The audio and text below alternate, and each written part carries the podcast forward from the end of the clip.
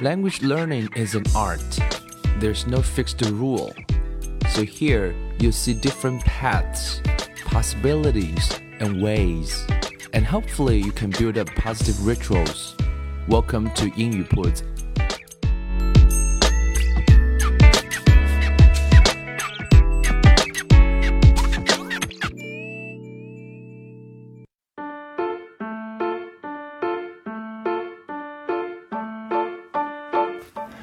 将语言学习融入生活，获取讯息变成常态。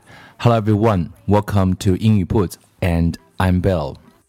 In today's episode, let's chat a little bit, and I will share uh, a very interesting article or very impressive article with you, and I think it's worth listening. 嗯，先来聊一聊吧。 那有很多的听众都在啊我们的各大播客平台上有给我留言，我们也很少做回应啊。那今天就呃拿当做这样一次对话的方式。So I'm talking to you, you're listening to this episode, listening to this program。听到很多小伙伴都提出了很多的建议啊，很多的啊困惑，很多的想法。那不妨来聊一聊我自己的一些想法。我们知道，人在每个阶段呢，可能对一件事情都会有不一样的看法。学语言也是这样。语言学家说过，学语言可以说是非常之复杂，复杂到说全世界没有任何一个语言学家可以讲可以讲得清楚学语言到底是怎么一回事。可是呢，学语言又可以说是非常非常的简单，简单到说一个五岁的孩子他会讲了，会用了，就是会了。啊，这个过程非常非常简单，看似，所以。语言学家也只是在提出一种假说。我们每一个人在学英文的过程当中，也会在每一个阶段有不一样的坚信、信念，或者是你认为舒服、你认为对的事情啊。我也是一样。Um, when I was in university, I believe that spoken English is very important, pronunciation is very important, so I practiced a lot. 呃，大学的时候我会觉得说口语很重要，会觉得说发音很重要。那时候有听过各种各样的 lectures，大学里面会有很多很多的讲座啊。听完之后呢，也觉得是有道理。那身体力行之后呢，也获得了一些进步，也取得了一些阶段性的成果。所以那个时候呢，会觉得说发音好啊，会让别人投来一些羡慕的眼光，会觉得口语好啊，能说是不是很酷呢？可是随着时间的一点一点一点的推进。嗯，在这个阶段，我似乎不那么认为。在我读过了很多第二外语习得的一些理论的书籍，再加上我在教啊小孩子英文的时候，我就会发现说，教成年人那套方式在小孩子身上并不是很奏效，也许是有差异的。我们知道中国人学语言最弱的是什么？可能很多人会说我最弱的就是口语啊，我最弱的就是词汇啊，但是。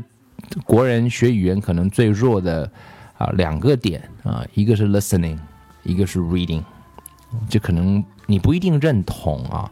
那我们简单来分析一下，我们经常听到很多网友在网上给出了一些评论，就是说你为什么不给我们文稿？可不可以给我们文稿，让我们来看啊？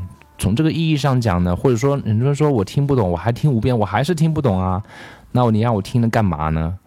啊，这是因为到了嗯长大了这个年纪啊，长大是说可能都在十四岁以上，所以一旦有听一点点听不懂的内容的情况下，你就会啊啊需要知道整个的意思是什么，甚至需要知道任何每一个字的意思是什么。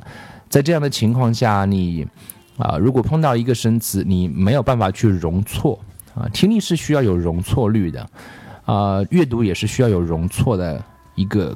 一个概率在里面的，为什么这样讲呢？你不可能每一个字都能抓得到。嗯，小孩子就不不一样。一个小孩子在学语言的时候，他一开始最关注的就是那个声音。所以在小孩子学语言的时候，为什么我们说叫磨耳朵？磨耳朵就是让他习惯那些声音，他不一定能听得懂，他需要有一个习惯的建立。啊，我们家老大在五岁的时候开始跟他嗯读英文。那个时候读英文的时候呢，你会发现他因为之前没有过很好的节奏和情绪啊，这是我觉得这是我们我现在非常非常坚信的学语言的两个非常重要的 indicator 啊，就是指标我们看一个人语言好不好，对于一个孩子来讲，水平根本不重要。嗯，甚至大人来讲也是一样。不管你今天是什么样的状态，你是一个学生也好，你是一个白领也好，你是一个大学生也好，你是一个中学生也好，你今天目前的水平真的不是那么重要啊。我们去看一个人的语言能力如何，关键看两个指标。第一个是节奏，他是不是有一个良好的学习节奏，也可以说是是一个习惯，他是不是每天能够啊通过语言去获取一些信息。我们一直在讲的啊，形成常态。每天能够 do something about language learning every day。嗯，第二个是情绪，情绪就是你听到英文、看到英文的时候，是不是觉得还蛮好玩的？I like it 啊，It's kind of interesting. At least it's not that boring. 所以以这两点来讲的话，我们的老大叫 Joey，那他之前都没有这样的节奏和情绪，所以一开始的时候会非常的啊，这个 frustrated。他跟我都觉得很 frustrated，因为 I read stories in English to him。 ，and he's not interested in it. He said Chinese, please，讲中文吧。所以就连哄带骗啊，小孩子可能会啊跟大人的亲近感会比较足，父母陪伴的话愿意这样去做。经过了一段时间分级阅读的，呃，分级阅读的好处就是它是一个梯子嘛，它是一个一个让他一点点往上爬，而且他发现过程当中都能够得着。嗯，有比较少啊，不是没有，一定是有的，呃，然后一点一点情绪就好了，然后一点点节奏就好了。我举一个例子给大家看，可能跟大家分享一下，也许会有一些启示。嗯，我最近在给大家看一套动画片，叫做《Charlie and Lola》。有一次呢，我们家里来了几个孩子，然后呢，他们就一起看《Charlie and Lola》。然后呢，另外几个孩子呢就觉得说，哇，it's too difficult，看不懂啊，什么东西啊，完全听不懂，因为是完全是用英文讲的，是给英国的孩子看的，英国拍的一个动画片。那小 Joey 呢，还是看得很认真啊，也很投入，他在那边看，因为已经习惯了。这时候他讲了一番话，那让我觉得是值得大人在学语言上，也许是会有一点启示的地方。他非常认真的对另外一个小孩子说：“你以为我都看得懂啊？”所以它变得是说，一即便是有看不懂，因为动画片可能会有很多的提示，可能会有画面，它连连连看带听带猜，它也能够抓到百分之 I don't know sixty percent seventy percent maybe I haven't tested but I think he's learning he's watching it every day on a regular base and uh, he's happy to watch it 我觉得这两个是重要的，所以他并不在乎说，呃，是不是每一个字完完全全都能够抓到。 所以成年人学英文大概一个很重要的问题就在这里。我再举一个例子，为什么说声音很重要呢？呃，学母语的时候，孩子是很在乎那个声音的，那个声音的匹配度决定他啊脑神经的的建立啊。就像说我们很多时候发音不好，并不是说你啊，并不是说你的你你读不出来，而是说你根本没有听出来那个发音是什么啊。所以训练训练训练什么东西呢？训练的是啊，所以我们这几期都在用一些 simple stories。啊，我刚刚啊，我就想到哪就讲到哪里啊，像跟大家对话一样，交流一样。啊，我觉得，嗯，其实每个人可能都要做每个阶段舒服的事情。我也是一样，做这个节目呢，我也是想跟大家来分享我在每个阶段啊自己对语言学习的理解，包括自己学语言，包括教小孩子学语言。我觉得可能比较呃值得来跟大家分享的，我觉得比较对的那些内容拿来跟大家分享。所以，如果可以去看，可以去听，这其实是国人学语言最薄弱的两个环节，也就是在输入的环节上。因为我们都会非常急迫的期待会有那个 output，因为有那个 output，你感觉会很好，你觉得好像是有会了的感觉。但是我们讲说，language learning is a marathon，它其实是一个马拉松，它不是说我冲一下事情就结束了。我们但凡看到说大学英语六级过得比较早的。然后就没有学语言动力的啊那些朋友们，可能到后来学语言反而就就变得是啊要从头再来。相反是那些可能并不像像很多有些朋友可能英语一开始也并不是进展太好，可是就一点一点一点也觉得蛮好玩的，反而他就变得是在语言学习上可能占有更好的一个具有一个更好的一个状态。所以说啊听跟读这两件事情是。啊，无论是教小孩子也好，所以跟成年人朋友来分享也好，我也觉得是一件非常啊有必要一而再再而三的来跟大家做一些强调。所以听啊，我们尽量选择一些容易的素材，我来啊，跟大家来朗读一下，跟大家来分享一些这些故事。啊，故事当中，也许是至少是我觉得是 it's interesting 啊，或者是有一些值得你去反思一下，或者是给你获得一些信息啊，至少是获得一些有趣的信息，或者是值得思考一下的信息。那这些内容是我在这个阶段我觉得非常非常啊，非常非常非常非常有意思啊，小孩子的书非常非常有意思啊。I've been searching different kinds of books online. I've been organizing those books. And I'm trying to read some of them and share some of them with you，啊，一点点来跟大家分享。那也希望各位可以在这个过程当中，也能够去尝试啊，找一找一些你能够看得懂的、你感兴趣的，上 Amazon.cn、Amazon.com，可以去找到一些有意思的书啊。我们之前讲过的《The Wayside School》，This is one of them。啊，今天要跟大家分享另外一个故事，是来自于另外一本非常有意思的 Fairy Tale，那些民谣、一些童话故事。啊，我就觉得是非常非常有意思。那我们就试着来再啰嗦一点点，每次再啰嗦几句，也许某一个点会让你的脑神经产生一个链接，你觉得说，哦，OK，I got it，I want to give it a try，it won't hurt anything。所以我想，这也许就是我们这期节目或者这档节目的一个目的。那今天跟大家分享的这个故事呢，是一个，嗯，是一个比喻的故事，讲的是，嗯，比喻的。是一种蜡烛，这种蜡烛是由一种动物的油脂做成的。蜡烛会燃烧，会有黑的东西产生。那这篇文章想用蜡烛啊和，因为这个蜡烛的油脂可能是来自于是羊，他把羊比作是蜡烛的妈妈，那把那个烛台燃烧啊比作是他的爸爸，然后在这过程当中跟这个世界的关系。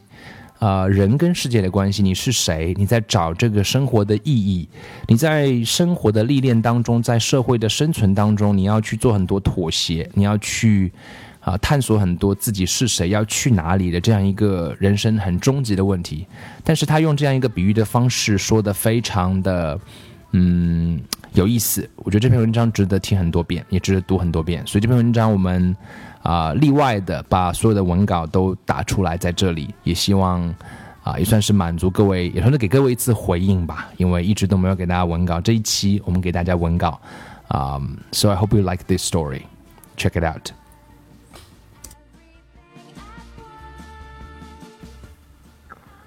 The tallow candle.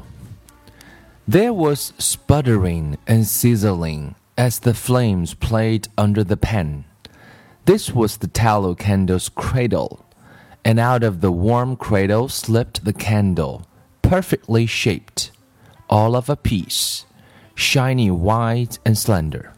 It was formed in a way that made everyone who laid eyes on it believe that it must promise a bright and a glorious future.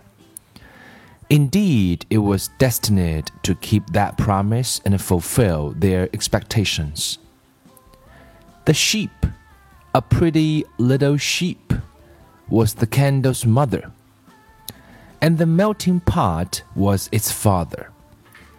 From its mother, it had inherited its dazzling white body and an intuitive understanding of life.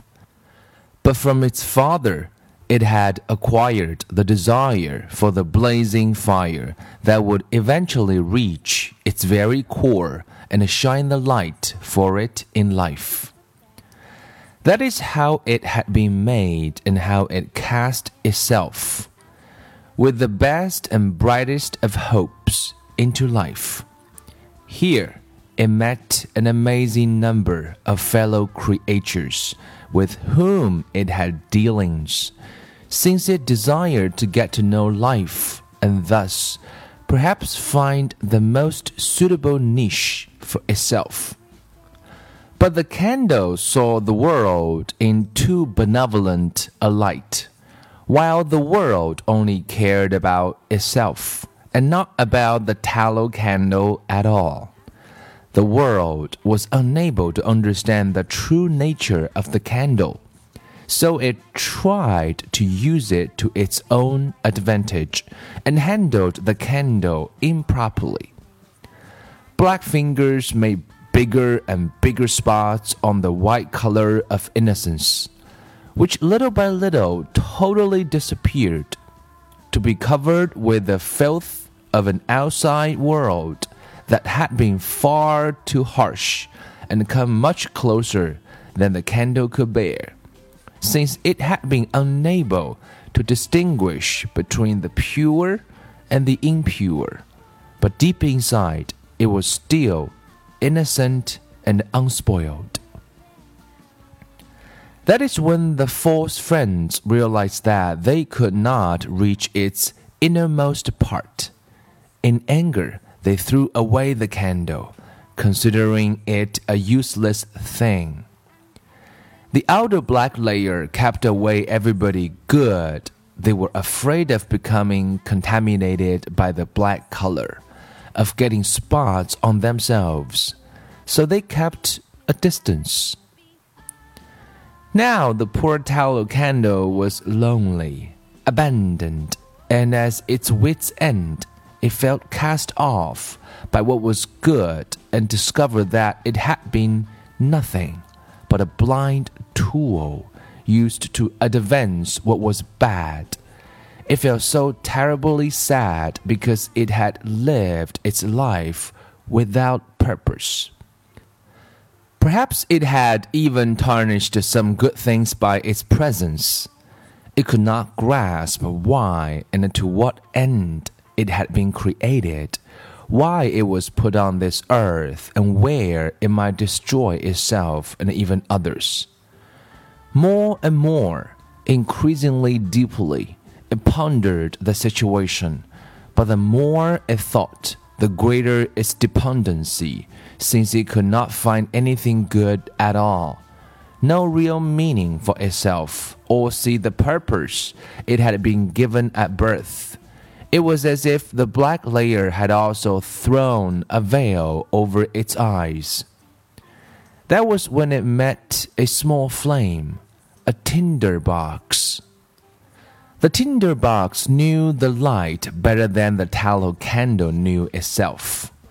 For the tinder box saw everything so clearly, right through the outer layer, and inside it found so much good. Therefore, it went closer, and bright hopes emerged in the candle.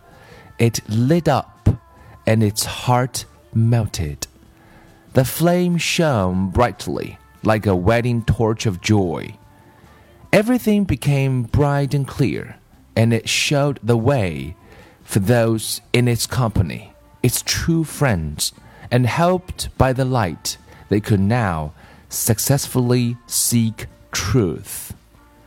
The body, too, was strong enough to nurture and support the burning flame, like the beginning of new life, one round and a plump drop after the other rolled down the candle, covering the filth of the past. This was not only the bodily but also spiritual gain of the marriage. The tallow candle had found its true place in life and proved that a true light shone for a long time, spreading joy for itself and its fellow creatures.